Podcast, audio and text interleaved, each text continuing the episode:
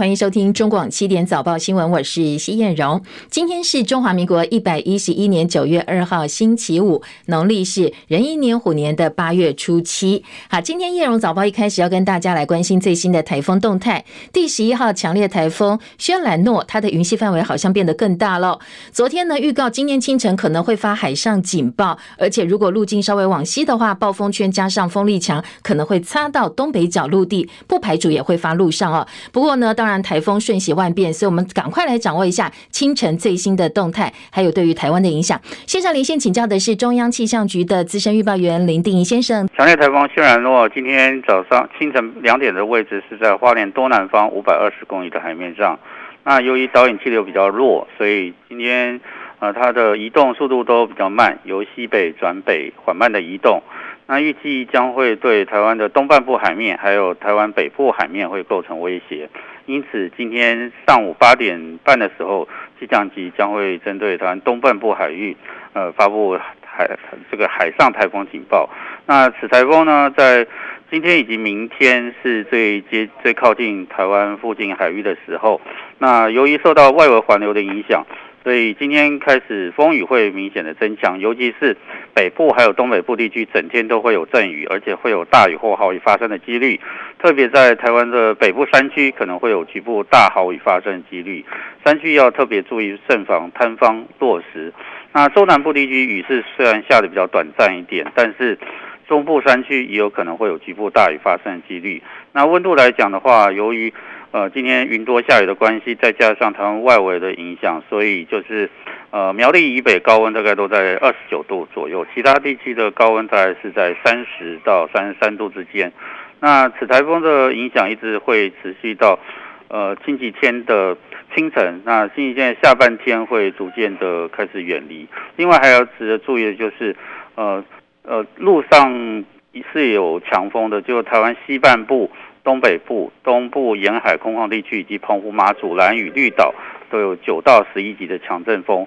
那金门以及西半部的内陆平地也有较强的阵风。啊，还有就是基隆北海岸东半部、兰屿、绿岛、恒春半岛、马祖、澎湖会有长浪发生的几率。而浪高方面，在嘉义以北沿海以及东半部沿海会有三到六米以上的浪高，其他海面也有二米以上的浪高。海边活动一定要特别留意。景象第一可能会发陆上吗？呃，目前看起来几率没有完全排除。那如果说它的路径有稍微更偏西的话，那还有暴风圈如果有扩大。呃，持续扩大的话是没有完全排除的。好，谢谢林定仪先生相当清楚的说明，提供给大家参考，不排除发路上警报。另外还有要注意的是强风，因为呢，根据气象局的预报哦，现在呢，台风暴风圈的半径四小时之内可能经过的地区，风力都超过呃七级以上，阵风达到十级以上，就会达到我们的停班停课标准了。刚才定仪说可能会有九到十一级强阵风，所以呢，还是要密切注意台风。最新动态哦，当然停不停课交给各个县市政府来决定，不过可能是会达标的。重复一次哦，八点半我们会发海上台风警报，特别留意的是北东风雨会非常非常大，那影响最明显的地方是今明两天，这两天都要注意，要到礼拜天的下半天台风才会远离。当然最新的天气动态还是要锁定我们中广频道哦，提供给大家最新最及时的台风消息。强台来势汹汹，外围环流昨天先在台中清水刮起了强阵风，有一栋新建当中的集合式住宅大楼，它的外墙阴架被强风吹落倒塌，砸伤了两个在地面上工作的工人，所以强风今天还是有强风特报，这部分呢也要特别留意。清晨美股走势分歧，道琼终结连四黑，市场关注美国政府马上要公布最新的就业数据，预料会使得联准会的货币紧缩更加稳固。另外，市场也观望马上要出炉的美国非农就业报告。所以，美国股市呢，今天收盘的时候是普遍都是上涨的，但是费半是下跌的。美股走势分歧，道琼今天清晨收盘涨一百四十五点，收在三万一千六百五十六点。科技股纳斯达克指数跌三十。一点，一万一千七百八十五点。标准普尔五百指数涨十一点，三千九百六十六点。费城半导体跌五十一点，费半今天跌幅有百分之一点九二，收在两千六百二十五点。深夜收盘的欧洲股市，主要考量到通膨高涨，而且投资人越来越担心，在经济衰退情况之下，大陆成都又封城了，所以今天股市是走跌的。主要指数呢，在欧洲部分跌幅都超过百分之一。伦敦股市跌一百三十五点，百分之一点八六的跌幅，七千一百四十八点。法兰克福指数跌两百零四点，跌幅百分之一点六，一万两千六百三十点。巴黎 CAC 指数跌九十点，跌幅百分之一点四。四八收在六千零三十四点。联准会官员最新的发言，不改鹰派认为明年初的利率可能会升到略高于百分之四，而且暗示明年不会降息，带动美元继续上攻。昨天亚洲货币全倒，韩元重贬超过百分之一，而日元对美元今天在盘中跌破一百四十块钱的整数大关，这是一九九八年以来首见，写下二十四年来的新低点。欧洲午盘，日元兑美元一度贬破一百四十块，来到一百四十点一三日元兑换一美元。日元兑美元汇价从三月的一百一十五左右持续走贬，所以分析师说，可能日本政府接下来会介入。这么快速跌幅，最主要原因是日本央行、日本银行跟联准会还有其他国家的央行做法是不一样的。为了对抗俄乌战争助长的高通膨，联准会跟其他央行都已经陆陆续续升息。但是日本呢，坚守长期以来的货币宽松政策。美国联准会采取的是紧缩，两边做法不太一样。英镑兑美元汇率今天也贬到二零二零年三月疫情影响之后市场的新低点，一度贬到。一英镑兑换一点一四九九美金，最主要还是英国经济前景让人很担心，所以呢，投资人要避险，就赶快把美金买进来了。美股领跌，台北股市昨天上演股汇双杀，台股盘中一度大跌三百多点，收盘也跌近三百点，跌了两百九十三点，收在一万四千八百零一点，成交量两千三百零五亿元，而技术面跌破了所有的均线。外资大砍上市股三百三十二点四八亿，合计三大法人卖超台股四百七十五点四亿美呃四亿元呢，这是台币。而台币汇率也失守三十块半的重要心理整数大关，收在三十点五三一兑换一美元。重贬了九点六分，写下超过三十三个月来的新低价。大陆因为疫情影响呢，祭出了封城措施，国际油价大跌。纽约商品交易所西德州中级原油十月交割价下跌二点九四美元，每桶八十六点六一美金。伦敦北海布伦特原油十一月的交割价下跌三点二八八美元，每桶九十二点三六美元。而经济部能源局昨天的月报哦，七月国际燃料价格大涨，国人平均每个人负担的能源进口值一口气跃升到台币一万零一百一十九块钱，比去年同期增加将近一倍。俄罗斯减供天然气造成的能源成本增加。现在有越来越多德国制造商已经宣布暂停生产。英国首相强生，他为在在位英国首相的最后几天有一个最新的宣布，他说呢，要投资七亿英镑，换算台币两百四十七亿元，来建造新的核电厂。不过，整座核电厂需要的经费是多达两百亿英镑，所以强生现在只宣布七亿英镑呢，对很多呃观察家来说，这样一个投资只是杯水车薪。基本本工资审议委员会会后拍板，明年元旦开始，每个月的基本工资从台币两万五千两百五十块调高到台币两万六千四百块钱。调幅是百分之四点五六，时薪方面呢，则比照月薪调幅，每个小时的基本工资从一百六十八块，现在调高到一百七十六块钱。后续还要报行政院核定之后，就会拍板上路。劳动部长许明春说，这是总统蔡英文执政以来第七年调涨基本工资，后续会研拟相关的配套补贴。劳团先前喊出调幅是百分之十一哦，昨天调了百分之四点五六。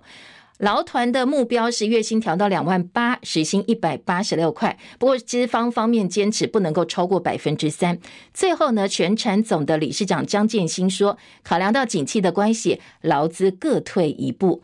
台湾劳中阵线表示，调幅一定程度回应物价飙涨，不过总体的 CPI 上升趋势还是不乐观，所以认为呢，这次的涨幅可能很快就会被物价飙涨所抵消了。希望政府能够透过相应的家庭支持，还有其他的补助哦，来帮忙低薪的劳工度过物价寒冬。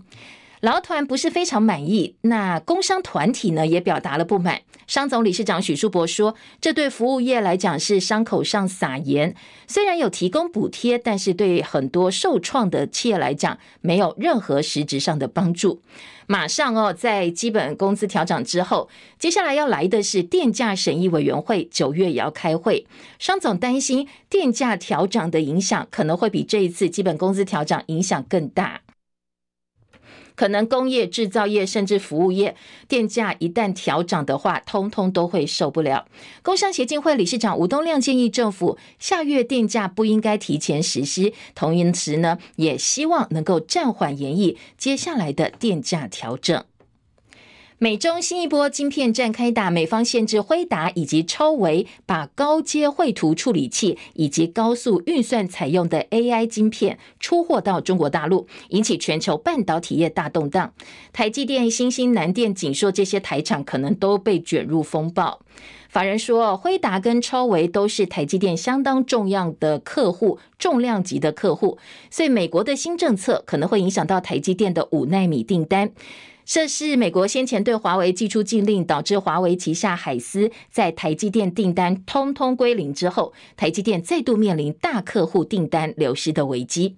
而在此同时呢，昨天总统蔡英文接见到台湾来访问的美国亚利桑那州州长杜西的时候，总统说，面对威权主义扩张，还有后疫情时代的经济挑战，现在台湾跟美国要共同合作，携手产制所谓的民主晶片，要来强化半导体以及高科技领域的合作。继续是张伯仲的报道。由于亚利桑那本身具有卓越的创新生态体系，吸引许多国际重量级企业前往投资。蔡总统紧接着提到，面对威权主义扩张以及后疫情时代的经济挑战，我们期待和美国携手强化半导体及高科技领域的合作，打造更安全、更具有韧性的供应链，共同产制民主晶片，维护所有民主盟友的利益。此外，总统还提到，台湾和亚利桑那在国防议题上也有很多合作关系，而亚利桑那也是台湾 F 十六战机飞官赴美受训的重要基地。杜希致辞时则谈到，台积电要在亚利桑那首府凤凰城投资一百二十亿美元新建新的半导体工厂，预计会创造两千个工作机会。而目前还有数百位在亚利桑那新招募到的员工正在台湾受训。杜希透露，上个月他刚签署法案，将在台湾设立亚利桑那贸易办事处。相信以亚利桑那州活跃的商业生态，加上台湾产业的创新能力，必将成为双方合作成功的制胜法则。中广记者张伯仲。台北报道。好，连续两天有大量共机倾巢而出，继三十一号多达六十二架次共机侵入我 ADIZ 之后，昨天到傍晚为止又侦测到五十三架共机侵扰我们周边的海空域，其中有二十三架次逾越海峡中线进入西南空域，还有八艘次的共舰也越界了。最近中共无人机在金门等外岛防区频繁的侵扰，总统蔡英文星期二下令适时采取必要反制之后，当天傍晚国军就开枪驱离，而陆军的金门防卫部昨天发出了新闻稿，证实昨天中午大概十二点三分，在施雨禁限制水域上空，我们击落了一架呃，可能是大陆的民用空拍机，这也是国军首度开枪击落无人机。经防部击落大陆民用无人机，对此呢，大陆国台办发言人朱凤莲昨天的回应是：民进党当局企图借机炒作，制造紧张气氛，升高两岸的对立，荒唐可笑。大陆的发言人汪文斌也宣称，台湾当局渲染紧张毫无意义。另外，《中国时报》今天报道说，为了反制中共民用无人机连日侵岛，所以国防部呢，除了下令官兵示警驱离之外，现在也从本岛秘密。派极少数的兵官带着无人机干扰枪，连人带装备进驻金马外岛来支援反制，包括空军宪兵跟陆军都有，不过人数不是很多，大概几十个人，现在都已经进驻到外岛去帮忙了。联电前董事长曹兴诚昨天穿着防弹衣开了一场国际记者会。他说呢，他已经放弃新加坡国籍，恢复中华民国国籍，还表示他要训练三百万名黑熊勇士来保家卫国，而且要针对这项计划捐六亿元。另外一个则是三十万名神射手的计划，还要再赞助四亿元。今天我很兴奋，因为我恢复了中华民国台湾国籍。今天我们要介绍两个行动计划，一个是要在三年内训练出三百万积极协助区域防卫的民间勇士，我们称之为黑熊勇士，可以和国军战士配合，组成没有漏洞的全民防卫。这个计划我会资助六亿元，让它加快推广。尽速达成目标。另一个计划是尽速训练出三十万名以上的民间神射手，我们可以称它为宝箱神射。这个计划所需的费用，如果各单位暂时预算不足，我愿意提供四亿元。对此呢，孙文学校总校长张亚中酸说，平均下来每位勇士的训练费只有两百块，射手一千三百三十三块，会不会少了点？他还说呢，一位射手要配一把狙击枪吧，三十万宝箱神社，每人配一把枪，另外勇士三百万也要枪哦，所以还要再多三百亿元，再加三十亿。他说，曹董了解一下，是不是要再多捐一点钱呢？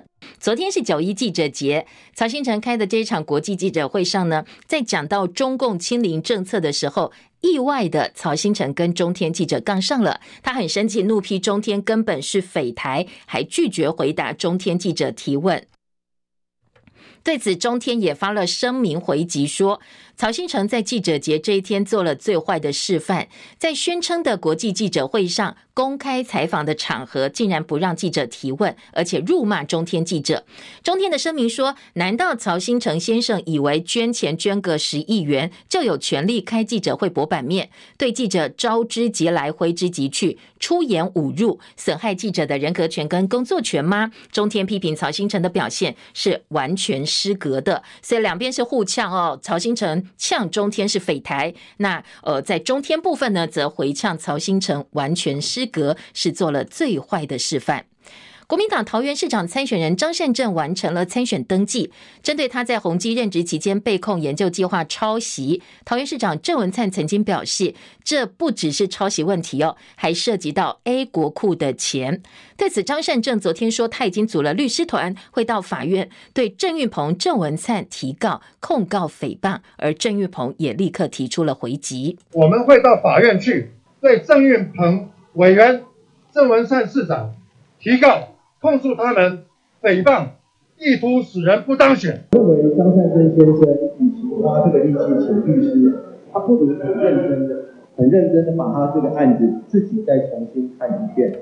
好，另外，民进党前立委郑宝清宣布参选桃园市长，昨天也正式登记参选。民进党说会交给民进党中评会十天之内从严议处，给予除名处分。郑宝清则表示，党纪处分早在他的预料当中，早就有有意料之内了哈。我们这些很多前辈都早就被开除了哈。一个党不愿意坚持他的民主、自由、法治、人权的时候，他已经丧失了建党的精神。当一个人没有核心价值，你就会为非作歹。另外，挺绿名嘴周玉蔻指郑宝清是拿中国大陆共产党的钱来选桃园市长。昨天郑宝清啊也到地检署去按铃控告。如果说我拿中国的钱，我不是退钱退出政党而已，我就不得好死。他涉及的违反宪法，这是重罪。啊，郑宝清立刻提出反击，用司法的呃控诉呢来证明自己的清白。年底选战逼近，仍然保有亲民党籍的台北市前副市长黄珊珊，她是以无党籍的身份来参选台北市长。参选记者会上没有看到亲民党党主席宋楚瑜，所以外界质疑说。白局之间是不是有心结呢？昨天，民进党的台北市长参选人陈时中证实说，他跟宋楚瑜见过面，而柯文哲在市议会接受质询的时候也证实了，他两三个月前想要约宋楚瑜见面，但是被拒绝了。我们跟宋先生去起义，任何人的支持我们都会争取，尤其这样的一个重要的政治人物，是重要人物啊，所以拜托他的人很多，他帮一个得罪其他两个，所以他。他一直在现在，他就不想表态。宋楚瑜会支持黄珊珊选市长吗？啊，我们会争取他的帮忙啊。为了黄珊珊约宋楚瑜见面，然后被婉拒，有这个事吗？有，两三个月前吧。那这一次为什么被打枪？我也不晓得。你还会会再约他吗？会。会不会被打枪？有可能。好，面对大巨蛋防火避难审查持续卡关，陈时中先前说，只要他当选台北市长，立刻公布大巨蛋的整个决策过程记录档案。国民党台北市议员汪志斌昨天问柯文哲说：“你听这样讲会不会生气？”柯文哲则爆出口了，他说呢：“档案他通通都公布了，还要挖什么档案呢？”啊，公布档案，我们全部都公布了，他还想去去挖出什么什么档案没有公布？屁话，屁话连天呢！您最讨厌陈时中对吧？不是讨厌的，应该叫做。不欣赏他挡那个 BNT 疫苗那件事情让我很火大。如果陈志忠当选，你的心情会怎样？不会啊，我不会让它发生。好，他说不会让他发生，不会让陈时中当选。继林志坚之后，时代力量议员参选人刘世杰等人开记者会，指控民进党基隆市长参选人蔡世应在台北大学都市计划研究所的博士论文也涉嫌抄袭，说全篇抄了三十份文献，其中二十五份呢是没有列入参考文献，结论抄袭比例超过百分之三十三，而且说这个抄袭是五份抄袭文本所组成的，最高的逐字抄。抄袭比例是一百七十五页，抄袭的占比达到百分之八十九。说他们会具名向台北大学提出检举，那台北大学也说，只要有人检举的话，就会依法审查哦。蔡适应昨天出面反击，认为对手是因为他的选情领先，才故意用论文来攻击他，强调他的论文是跑过学术论文原创性的比对系统，符合学术规范，认为自己的论文没有问题。另外，他的对手呢，国民党提的谢国梁也被指论文抄。抄袭，谢国良说，必要的时候，他可以把论文公布在脸书上哦，让大家来检视。还有媒体人张明佑在脸书指控说，谢国良论文经过抄袭系统比对，相似度达到百分之四十七。那谢国良的回应说，呃，张明佑应该是在围魏救赵，他非常乐意主动跟学校联系来厘清他的论文。国内新冠疫情持续维持三万多例，昨天新增三万三千八百七十五例的本土个案，两百四十三例境外移入确诊个案当中，有三十六例的死亡个案。昨天指挥中心发言人庄仁祥说，这个数字比上周同期这个上个星期四相比，已经上升了百分之二十五点六。确实，疫情不断不断又持续增温了。指挥中心推估 BA. 点五疫情在九月中下旬会达到高峰，如果没有特别有效的疫苗的话，可能会重复感染。等到高峰之后，还会呈现低度的社区流行，一直到年底。专家估计到年底大概会有五百万或者是六百多万人确诊染疫。台北市长柯文哲说，马上要选举了，开始很多候选人跑脱的行程，所以台北市会逐步升高防疫管制，逐桌敬酒是严禁的。另外，唱歌的场合也要把口罩戴好哦，有微解封要加严管制，现在慢慢要收紧了。高中以下学童最近开学又纷纷传出停课，因为在十二号之前班上有人确诊，还是要停课三天的。那指挥中心说，六个月到四岁儿童打疫苗第一季的覆盖率只有百分之二十六点八，第二季更少，只有百分之二。疫苗的覆盖率不高，所以小朋友染疫的比率可能会增加。马上中秋连假就要到了，所以指挥中心说，如果你是没有打疫苗长者以及没有打疫苗的幼儿，不建议大家在中秋节参加聚会，避免被感染。而且呢，如果你是到餐饮的场合的话，一定要记得量体温、加强环境清消，还有最重要的是，不要逐桌敬酒敬茶。美国食品药物管理局最近批准莫德纳、辉瑞、武汉株 BA. 点五次世代疫苗。不过，指挥中心昨天说，我们继续审查的还是先前英国已经核准的莫德纳、武汉株 BA. 点一的次世代。专家说，现在全球 BA. 点五疫情居高不下，美国都已经核准了 BA. 点五的次世代疫苗，可能全球又要开始去抢买，会掀起抢购潮了。我们现在还停留在 BA. 点一，所以认为指挥中心应该赶快。加快脚步筹备审查，避免呢接下来疫情爆发，我们又买不到这最新、最好、最适合的疫苗哦，又会陷入没有疫苗可用的险险境。而继上海之后，大陆又有一座超过两千万人口的城市，现在按下暂停键，进入静态管理。因为疫情升温，所以四川的成都昨天宣布，九月一号从晚上的六点钟开始，全体居民原则上是居家的。继上海之后，大陆呢，成都也宣布封城，类封城哦，超过两千万人口的城市，昨天封城令一出，很多民众忙着上街头采购民生物资。大陆财新网报道说，八月二十五号，成都出现一起健身馆的游泳馆相关的本土群聚。单日新增病例二十八号破百，三十一号又增加了一百五十七例，所以累计的阳性感染者已经有七百六十六例。成都官方昨天宣布，从昨天开始到四号展开全市全员的核酸检测。一号十八点，就是昨天的六点钟开始，全体居民原则居家。如果有特殊需要，可以拿二十四小时内核酸阴性证明离开。每户居民每天可以安排一个人，凭二十四小时之内。的核酸阴性证明去外出采买一次，还是可以去买东西哦。但是很多人说，这几乎就跟封城没有两样。美国驻中国大陆的大使伯恩斯，他发布一张他在上海排队做核酸检测的照片，在网络上引起非常多讨论。很多网友、外国网友都非常的惊讶，堂堂美国大使竟然在中国大陆没有豁免权，没有特别安排，还要跟民众一起排队做核酸吗？还有中国大陆网友反问说：“那上海市长有排队做核酸吗？”网友相继问说：“呃，大陆官员需不需要跟美国大使一样哦，自己乖乖排队？”当然，最后的回应是我们都没有看过大陆的领导者在排队做核酸。也有人说，行政单位有自己设核酸的采检点，所以不必特别去排队。还有人说，伯恩斯发这个照片是故意要去黑中国的，因为部分美国网友认为中国大使、美国大使在中国大陆遭到。羞辱的对待，还有人警告伯恩斯说：“你现在做核酸小心哦，中国大陆已经得到了你的 DNA 了。”联合国公布新疆人权报告，秘书长古特瑞斯他呼吁中国大陆依照报告的建议，立刻释放维吾尔人。另外一方面呢，美国国务卿布林肯也说，未来会继续跟国际社会合作，帮忙这些受害者寻求正义，而且追究责任。戚海伦的报道。联合国新疆人权报告延宕已久，终于公布。报告中发现，新疆先前传出虐待和强迫劳动的指控具有可信度，建议北京快速释放在新疆被任意剥夺自由的人，也同时建议中国政府立即废除所有歧视维吾尔人的法律、政策和做法。尽管中国外交部声称联合国这份报告完全非法而且无效，不过联合国秘书长古特瑞斯的发言人说，古特瑞斯对于报告内容感到忧心，证实他针对新疆说过的人权和维吾尔族必须受到尊重，喊话中国政府接受人权高专评估中提出的建议。针对联合国报告指出，中国在新疆严重侵犯人权，可能构成违反人道罪。美国国务卿布林肯表示，报告为中国政府如何虐待维吾尔族和恶劣对待少数族群提供了权威描述。美国将会持续和盟友合作，为受害者讨回公道，并且就责。记者戚海伦报道。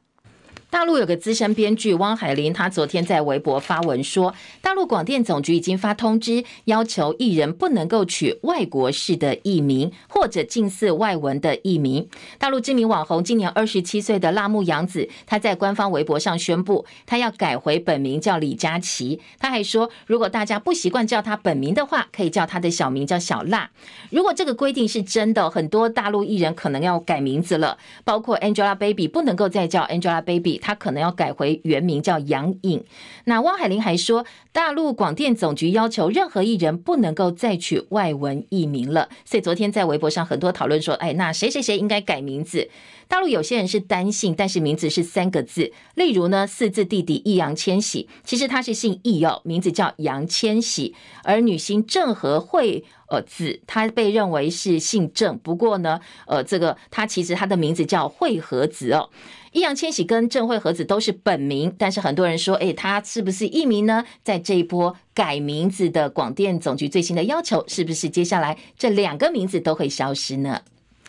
乌克兰国家核电公司表示，俄罗斯掌控的扎波罗热核电厂所在地遭遇俄罗斯军队最新的迫击炮攻击。那现在在当地负责营运的乌克兰国家核电公司已经紧急启动保护措施。现在大家都非常担心，因为核电厂靠近战区的关系，会不会有核灾出现？俄罗斯侵略乌克兰期间，俄罗斯接连传出很多高阶军官、商业大亨离奇身亡。一起又一起灭门血案，很多人猜都是呃俄罗斯官方或者是普亭下令谋杀的。曾经批评普亭出兵乌克兰的俄罗斯石油大亨，他叫马加诺夫，他今天从医院六楼病房窗户离奇坠楼身亡，而这家医院就是戈巴契夫过世的医院。俄罗斯媒体说他是自己跳下去的。这是陆克石油公司几个月来第二位离奇死亡的高阶官员，而很多的呃相关人士对于死因是持怀疑以及不信任的态度，而苏联的末代总统戈巴契夫的葬礼九月三号举行。俄罗斯总统普京太忙了，他已经说呢，我先前已经到灵柩前去献花默哀，所以不会再出席丧礼。纳粹德国掀起第二次世界大战，带给欧洲乃至全世界很难抹灭的伤害跟损失。波兰政府说，该国在第二次世界大战损失是一点三兆欧元，换算台币三十九点五亿元。所以呢，现在波兰要要求德国磋商赔偿事宜。不过，当然德国不肯哦，他驳斥波兰的说法，说呢，波兰在一九五三年已经决定放弃对东德索赔了，所以现在没有赔偿的问题。中广早报新闻。嗯，七点三十七分，赶快来听听看今天早报在头版内页有哪些新闻重点呢？在头版头条新闻焦点部分呢，基本工资拍板，月薪现在提高到两万六千四百块，时薪从一百六十八提高到一百七十六。这是中国时报、工商时报的头版头条，联合报、自由时报、经济日报都放在头版的二题下半版面来做报道啊。另外就是我们的经防部首度击落疑似是老共的民用无人机，自由时报、联合报放在头版头条，中国时报头版二题，财经报纸部份《工商时报》当然除了基本工资之外，《经济日报》报道美中又掀起新一波的晶片战争，而在台北股汇部分，两个财经报纸也在头版看得到标题的报道，还有大陆成都防疫封城，接下来可能很多的供应链会受到影响。赶快来听听看啊！今天各个报纸在头版的标题还有大致有哪些重点内容？今天《中国时报》头版头条说，基本工资拍板，月薪涨至两万六千四百块。块钱，小标示时薪从一六八调高到一七六，明年元旦上路，大概两百三十二点六七万的劳工受惠。许明春，我们的劳动部长说，涨幅有分享，也有体谅。工商界希望政府严拟有效配套，雇主负担增加，每个劳工你雇主呢要多付一百八十五块钱。好，这是中国时报。联合报头版头条是基本工资调涨，月薪二六四零零，疫情受创产业还会提供补助配套。联合报今天在头版呢，告诉大家近年基本工资的概况，确实从二零一七年一路是调涨的，调到今年，而劳资每个月的负担变化。投保薪资两万五千两百五十块变两万六千四百块，其实最低时薪多国一起涨，不是只有台湾哦。在今天联合报提供的数据头版说，包括澳洲、英国、南韩、日本都在调最低的时薪哦。好，自由时报今天头版头条则是呃非常直接浅白告诉你，明年基本工资拍板，月薪调到二点六四万，时薪一百七十六。当然，自由时报特别强调。蔡总统上任已经连七涨一百八十四万的本国劳工受贿。好，这是自由时报今天处理的方式。工商时报强调说，呃，劳动部长许明春表示，明年还有工资补贴，基本工资涨到两万六千四百块钱。内页新闻有很多关于基本工资的相关报道跟分享，还有各方的意见，我们赶快来听听看。联合报今天二版整个版面，中国时报今天三版，自由时报二版。联合报的二版大标说，基本工资连期涨，但是救不了低薪。两成五的新鲜人起薪都是向下看齐的。蔡英文任内应该很难完成他当初喊出来三万块基本工资的目标。联合报呃记者叶冠瑜的特稿说，台湾长期被批评低薪，甚至被指低薪是国耻。好，你调涨基本工资有什么用呢？其实对于很多初入职场的新鲜人来讲，他们的起薪呢越来越多是两万七、两万八，都超过了基本工资又怎样？还是不够，而且非常非常的少。许明春说，调高基本工资可以带动民间薪资调升，但是联合报质疑说，呃，调涨基本工资跟全体劳工经常性薪资的关联性非常非常微弱。好，你哪一次呢？因为调高基本工资，你薪水跟着调的？如果有的话哦，也欢迎大家在我们中广新闻现在直播现场留言告诉大家哦，说哪一个公司你什么时候看到我们新闻说基本工资调涨，你薪水就跟着涨的？另外，在联合报的中间版面说，工总表示这是选。举年你调高就是要来讨好劳工嘛？那吴东亮表示说会助长通膨的压力，最后还是劳工受害，劳团不满意，但是双方已经各退一步了。只有领基本工资者、薪资更低者这两类的劳工会直接受惠，劳健保、劳雇每个月还要多付三百七十二块钱。联合报今天的二版，自由时报二版则说，基本工资连期涨会补贴产业，包括就业安定基金提供资金，劳动部跟经济部资方都会严拟配配套。工总表示，调幅过大影响到中小企业，所以希望中小企业可以得到补贴。中国时报今天的头版则直接来担心哦，工商团体说，你连七涨基本工资，接下来通膨恶化，商总认为这是伤口上撒盐，已经通膨这么严重了。三三会理事长林柏峰希望政府能够谨慎处理。经济成长不给力，学者担心台湾会陷入所谓螺旋式的通膨。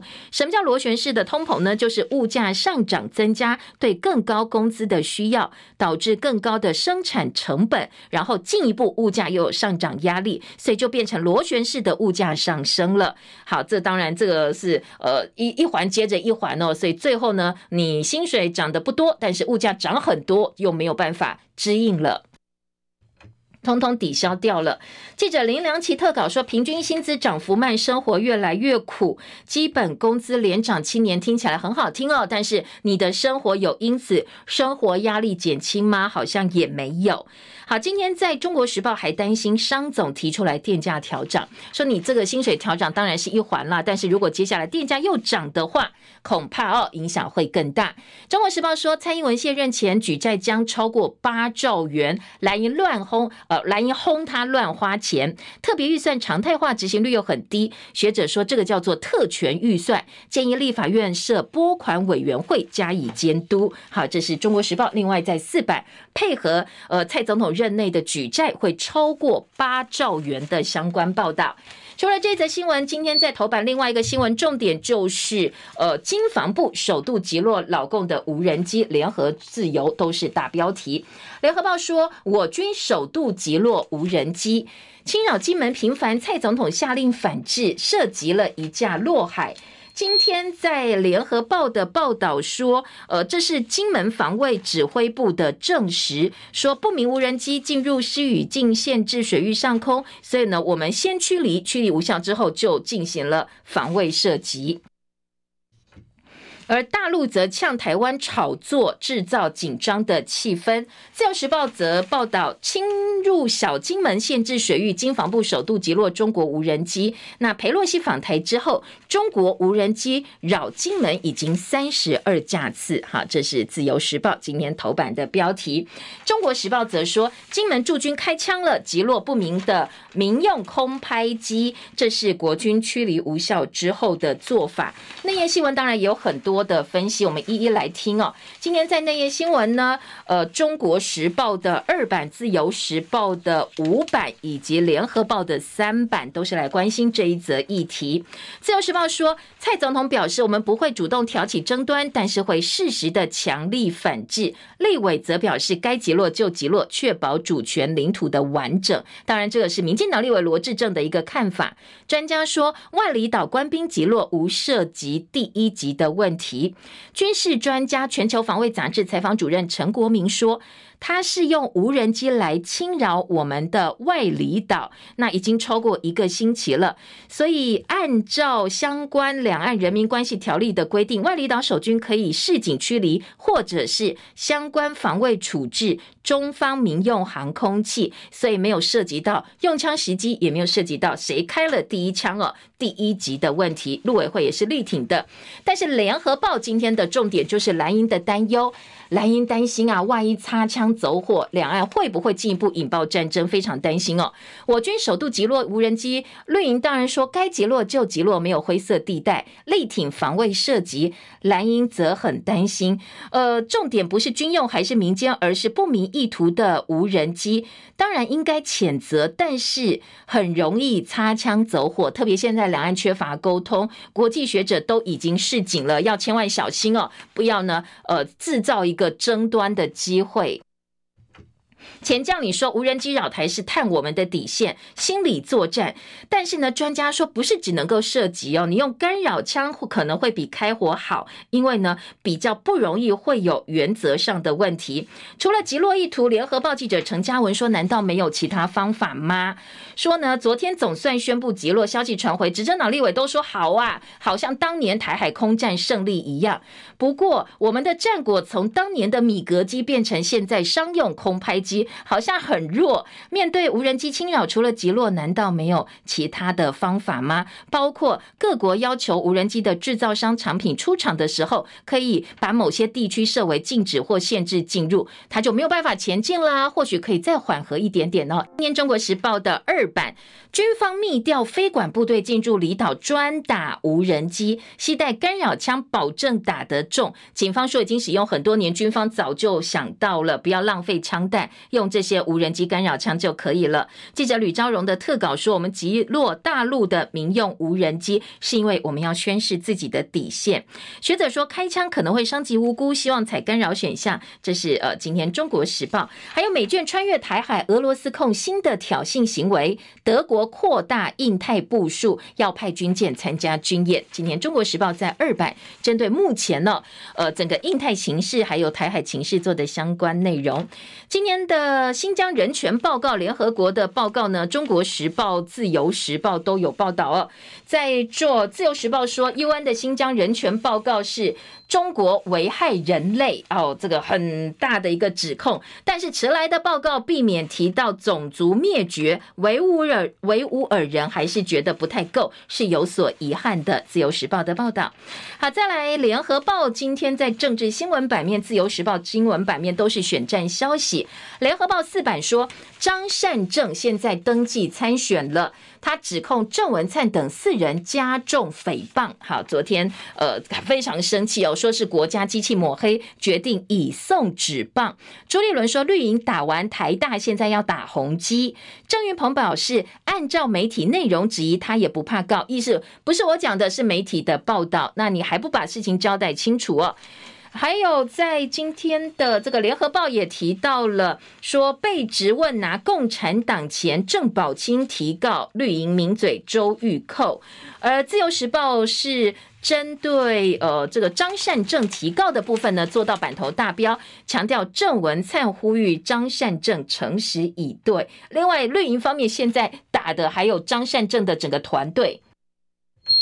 绿营说，他的呃团队当中有七个人涉嫌贿选、恐吓、逃漏税。张善政说这是刻意的连结抹黑。那当然，有些人是有部分司法是没有错，但是不能够直接画上等号哦，说他们是涉及到贿选、恐吓、逃漏税，都不是定验的部分。好，再来听到论文呃博士论文被指抄袭，基隆的蔡世应说他已经通过比对了，确认没有问题。蔡适应、谢国梁的论文都被曝抄袭，《中国时报》做到了八版全台版的版头。今天蔡适应会开记者会，而谢国梁则说他的论文原创性有百分之八十二以上，欢迎大家来比对。昨天蔡英文是陪伴新北市民进党提名的林佳龙去拜庙，然后呢，呃，在侯友一部分也登记参选了，鼓励年轻人来决定未来。好，这是呃针对。部分的选区哦，没有办法一一告诉大家哦。部分选区提供给大家参考，还有民间版的议价法数位平台的这个部分呢，今天联合中时都做蛮大的。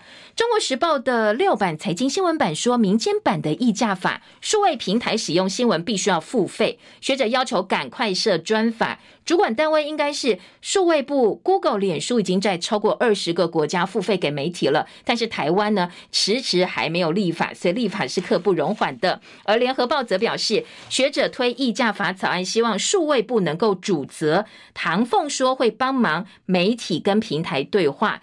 联合报记者马瑞瑞的特稿，巩固言论自由的第一步。政府知而不为，就是所谓的议价法。行政院只说要协调，你看看澳洲、法国媒体都已经上路，到底是办事效率问题呢，还是跟不上国际潮流，还是根本不想听民众跟产业的声音，只想着自己把手伸到网络去影响媒体、操控舆论呢？另外在，呃《经济日报》今天的头版报道说，美中爆新一波的晶片大战。美国限制辉达、超微这些高阶高阶的 AI 产品出货到中国大陆，接下来会撼动整个全球的半导体产业。当然，我们也有很多呃，这个供应链会受到影响哦。联合报报道就是说，美国禁止高阶 AI 到大陆输到中国大陆，科技战美国再出手，台积电扫到台风尾，因为台积电以及包括南电、欣兴、景硕还有相关的厂商，昨天都。股价重挫，半导体业者说，这些 AI 晶片能够用在超微电脑还有军事用途，所以美国要加以管制。另外，新一波的晶片战有哪些厂商会受到影响？今天《经济日报》是用表格的方式来做报道，而内页说，大陆现在就要拼自己晶片自主，采用新的架构，不要被老美捏住鼻子了。而《自由时报》说，这个美国再挥重拳，禁止 AI 晶片输到中国，习近平的强国梦、晶片强国梦碰壁。《纽约时报》说，你要用举国体制来包揽整个发展。是行不通的，所以说习近平是大败，这是自由时报的评估。不过当然各个报纸呃不同专家看法不一样哦。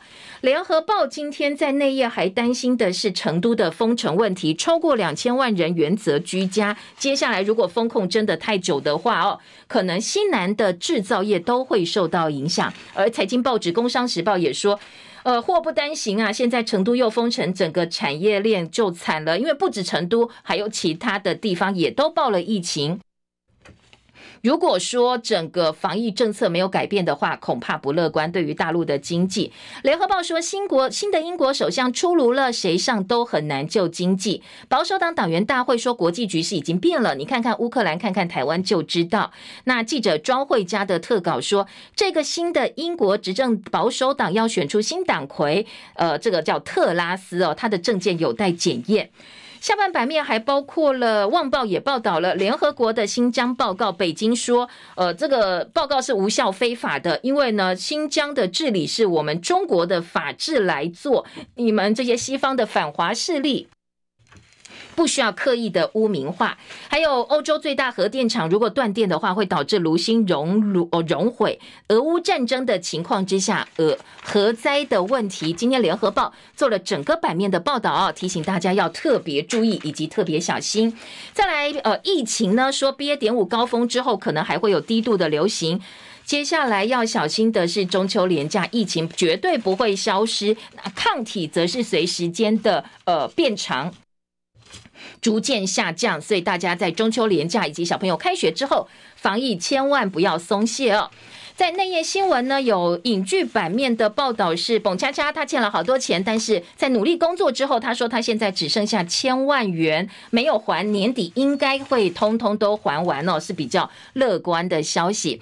体育今年美网女单赛事爆冷不断，在呃灰姑娘传奇封后，英国甜心瑞杜卡努以及呢连续两届冠军的大阪直美都是第一轮就出局了。不过小威说要退休，但是现在继续往前挺进，那还有机会哦。继续奋战，甚至不排除会往下一轮看看能不能够创造他自己在美网另外一次的高峰。好，至于我们的女双好手呢，张浩晴跟日本搭档青山修子昨天打败了地主对手，挺进到第二轮的比赛。那个新闻还有在呃日本公开赛羽球部分八强赛，今天我们的小戴戴资颖要对上的是强敌伊瑟农，当然呢就要展开好朋友之间第三十二次的大对决。小戴的体力可能要特别注意一下哦。好，再来就是今天的《自由时报》头版，还有一个小标题，赶快告诉你，全癌症五年存活率提升到百分之六十点六了，大家加加油！以上是今天早报新闻的内容，谢谢大家的收听，小心防台。那同时呢，下周继续锁定我们的频道，谢谢，拜拜。